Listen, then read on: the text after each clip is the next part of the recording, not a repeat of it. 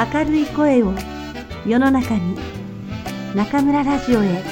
ようこそ。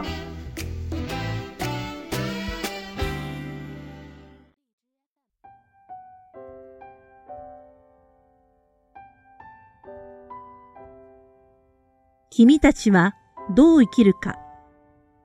吉野源三郎。7石段の思い出。北見くん僕は君が黒川の仲間に捕まってあんな目にあった時その場にいながら黙って見ていました水谷くんと浦川くんとかちっとも逃げ隠れしないで君と同じ目にあったのを見ていながら、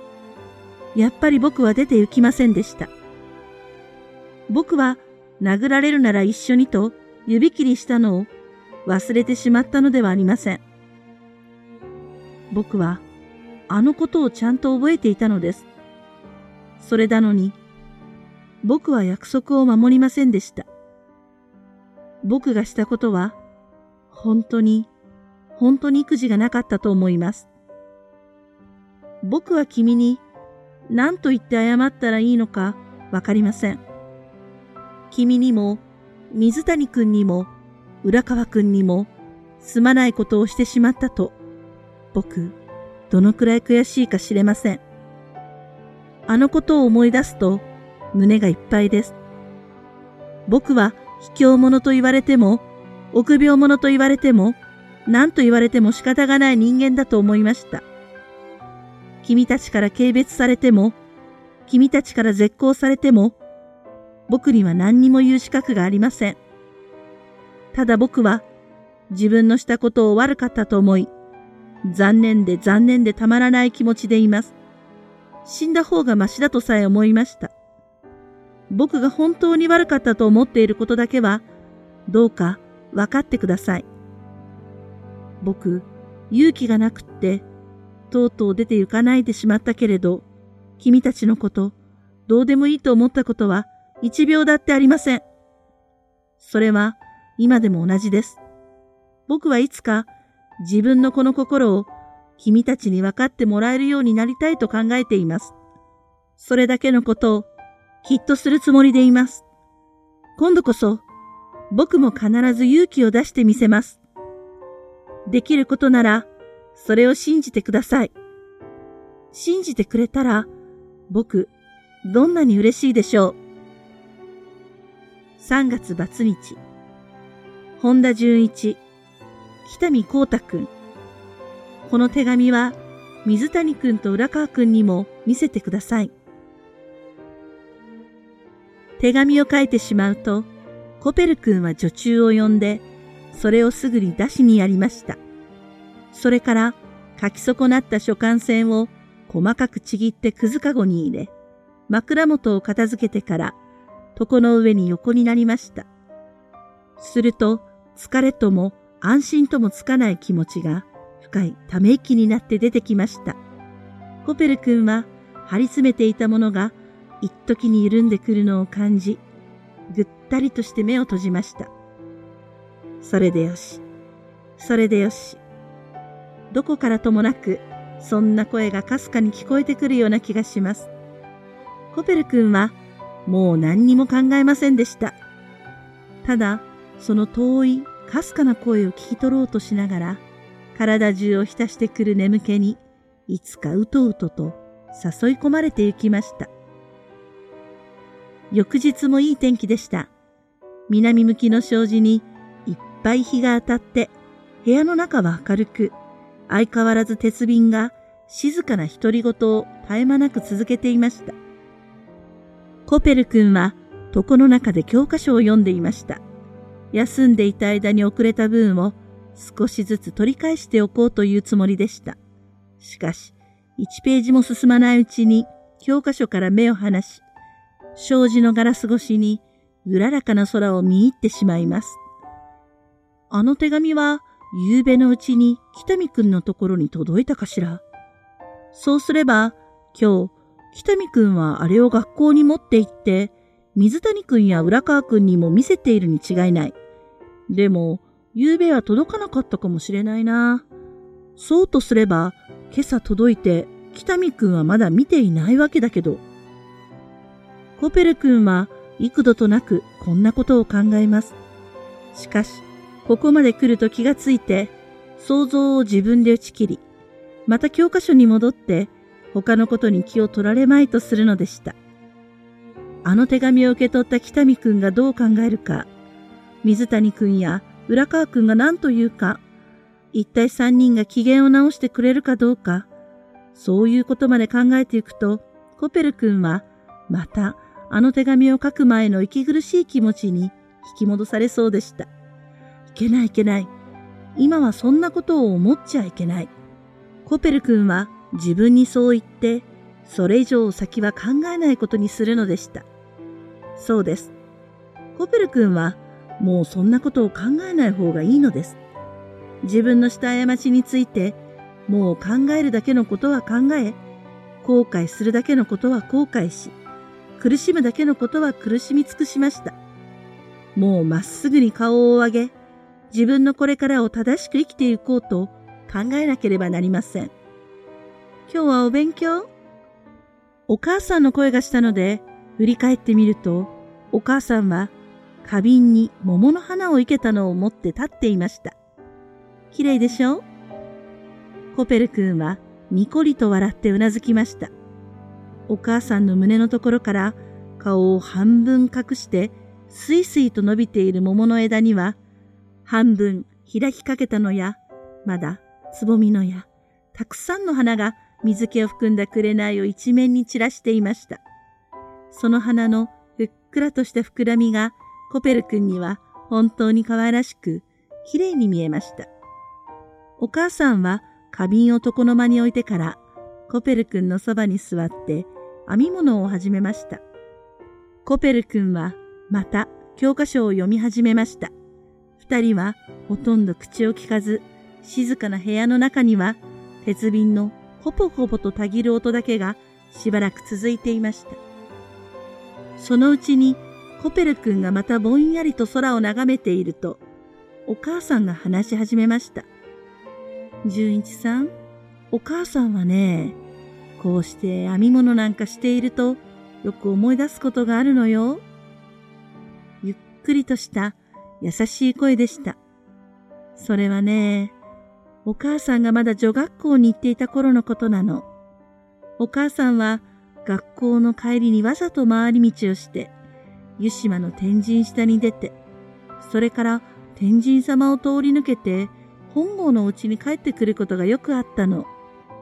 そんな時には、決まってあの天神様の裏の石段を登って、境内に出たものでした。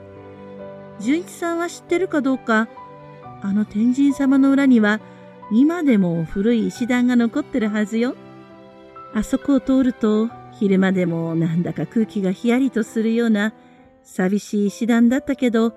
今はどうですか？ある日、お母さんがその石段を登りかけたとき、見ると一人のおばあさんが木綿の風呂敷包みを片手に下げて、お母さんより五六段先を登っていくところでした。そうね、年はもう70を越していたでしょうか。今でも覚えているけれど、白髪の髪を切り下げにして、細いシュスの帯をぴちゃんこに締めた小さなおばあさんでした。それが着物の裾をはしょって、白いお腰の下から白旅を履いた痩せたすねを出して、コウモリ傘を杖に、やっとこさ、と石段を登っていくのよ。風呂敷包みの中は何か知れなかったけれど、小さい割に随分重そうなの。歯のついた下駄を履いているもんだから、石段を踏みしめるごとに、それがキリッキリッときしんで、見ててもそれ足元が危ういんです。で、二三段登っては休み、二三段登っては休み。休むたんびに腰を伸ばして、それからまた、えっちらおっちらと登っていくのね。お母さんはなんだか見ていられないような気がしてきました。こりゃ、あの荷物を持ってあげなければいけない。お母さんはそう考えたの。トントンと駆け上って、おばあさんに追いつくのは造作もないし、その荷物を持った上におばあさんの手を引いてあげるのだって、お母さんには大した骨折りじゃないんですもの。それで、おばあさんが中途で止まって、やれやれと腰を伸ばしているとき、お母さんはそのそばに走り寄ろうと思ったのよ。ところが、その途端におばあさんも歩き出したの。背中を丸くして、他のことは何も考えないような様子で歩き出されてみると、お母さんも話しかけるきっかけがないような気がして、そのまま走り寄れなくなってしまい、黙っておばあさんの後から登っていきました。今度おばあさんが休んだら、その時そばに行って、おばあさん、持ってあげましょうと言い出そう。そう考えてお母さんは後からついていったんです。ところが、おばあさんが立ち止まった時になると、何か決まりの悪いような気がしてきて、すぐにトントンと駆け上っていけないの。どうしようかなと考えているうちに、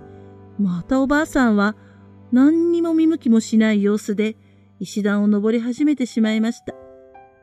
この次に止まった時、お母さんはそう考えて、またおばあさんの後から石段を登って行きました。だけど、その次の時も、ちょっとためらってる暇にきっかけを失っちまって、またダメでした。そんなことを2、3回繰り返しているうちに、何しろそうたくさんもない石段でしょう？とうとうおばあさんは石段を登りきってしまったの。その時には、ためらい、ためらいついてきたお母さんも、おばあさんに追いついて、二人は同時に最後の石段を踏んで、天神様の境内に入ったんです。お母さんがすぐ後ろで、こんなことを考えて気をもんでいたことなんか、夢にも知らないで、おばあさんは石段を登りきると、風呂敷包みをそばの腰掛け石に下ろし、しばらく腰掛けることも忘れたように、コウモリ傘に手をついて、目の下の町を眺めながら、肩で息をしていました。そして、お母さんがそばを通った時、ちょっとお母さんの方を見たけれど、別に面白くもないという顔つきで、また向こうを向いてしまったの。それなのにおかしいわね。お母さんの方では、その顔を今でもちゃんと覚えているんですよ。純一さん、話っていうのは、ただこれだけなの。でも、お母さんはずっと後になってからも、この時のことを時々思い出すんです。そう。いろいろな時に、いろいろな気持ちで思い出すの。お母さんは、そう言ってちょっと言葉を切りました。そして、編み物の手だけは休めずにせっせと運びながら、何か遠いことを思い浮かべている様子でしたが、やがて、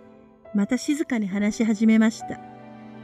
おばあさんの大儀そうな様子を見かねて、代わりに荷物を持ってあげようと思いながら、お腹の中でそう思っただけで、とうとう果たさないでしまった。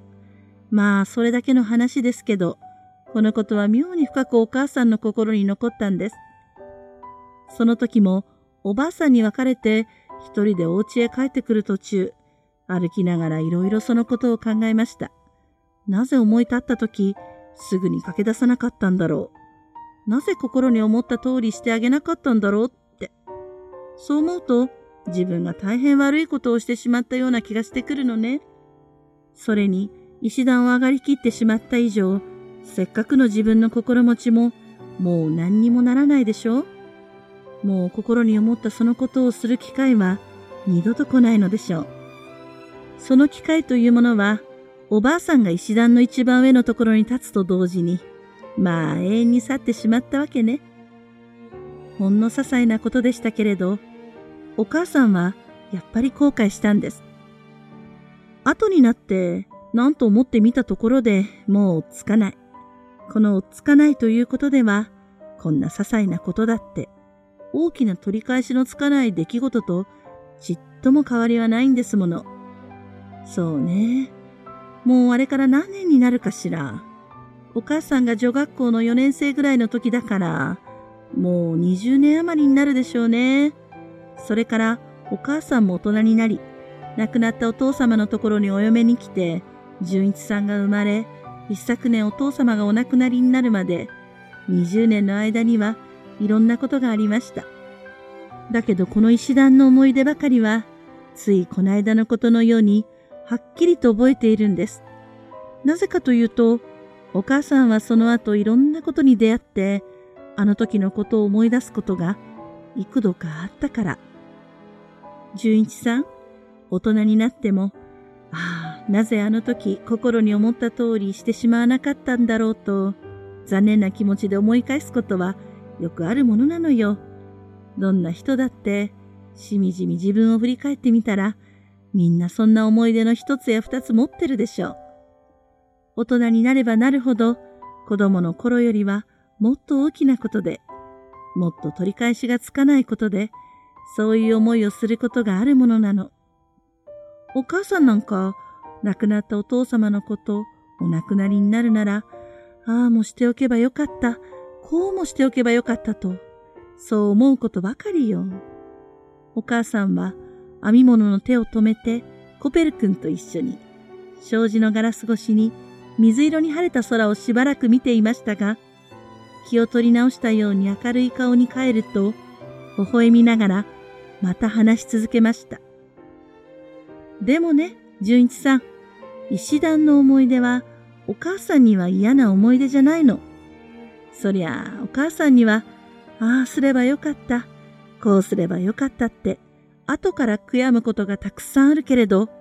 でも、ああ、あの時ああして、本当によかったと思うことだって、ないわけじゃありません。それは損得から考えて、そういうんじゃないんですよ。自分の心の中の温かい気持ちや綺麗な気持ちをそのまま行いに表して、後から、ああ、よかったと思ったことが、それでも少しはあるってことなの。そうして、今になってそれを考えてみると、それはみんな、あの石段の思い出のおかげのように思われるんです。本当にそうよ。あの石段の思い出がなかったら、お母さんは自分の心の中の良いものや綺麗なものを今ほども生かしてくることができなかったでしょう。人間の一生のうちに出会う一つ一つの出来事がみんな一回限りのもので二度と繰り返すことはないのだということも。だからその時その時に自分の中の綺麗な心をしっかりと生かしていかなければいけないのだということも、あの思い出がなかったら、ずっと後まで気づかないでしまったかもしれないんです。だからお母さんは、あの石段のことでは損をしていないと思うの。後悔はしたけれど、生きていく上で肝心なことを一つ覚えたんですもの。人の親切というものが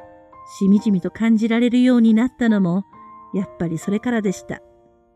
コペル君にはお母さんの言うことが最近の自分の激しい後悔と結びつけて一つ一つよくわかりました。それでね、純一さん。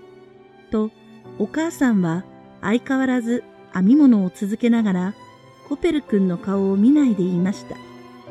純一さんもね、いつかお母さんと同じようなことを経験しやしないかと思うの。ひょっとしたらお母さんよりももっともっと辛いことで後悔を味わうかもしれないと思うの。でも純一さん、そんなことがあっても、それは決して損にはならないのよ。そのことだけを考えれば、そりゃ取り返しがつかないけれど、その後悔のおかげで人間として肝心なことを心に染み通るようにして知れば、その経験は無駄じゃないんです。それから後の人生が、そのおかげで前よりもずっとしっかりした深みのあるものになるんです。純一さんがそれだけ人間として偉くなるんです。だからどんな時にも自分に絶望したりしてはいけないんですよ。そうして純一さんが立ち直ってくれば、その純一さんの立派なことは、そう、誰かがきっと知ってくれます。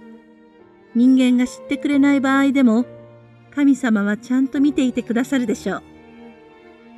コペル君はお母さんの言葉を聞いているうちに目が濡れてきました。お母さんはおじさんから聞いて今度の事件を知っているのかもしれない。とコペル君は思いました。知っていてもそのことには触れないで、こんな話をしてくださるお母さん。それとなく自分に元気をつけてくださろうとするお母さん。コペル君はじっと涙をこらえていましたが、涙は目から溢れて、ぽろりとこぼれ落ちました。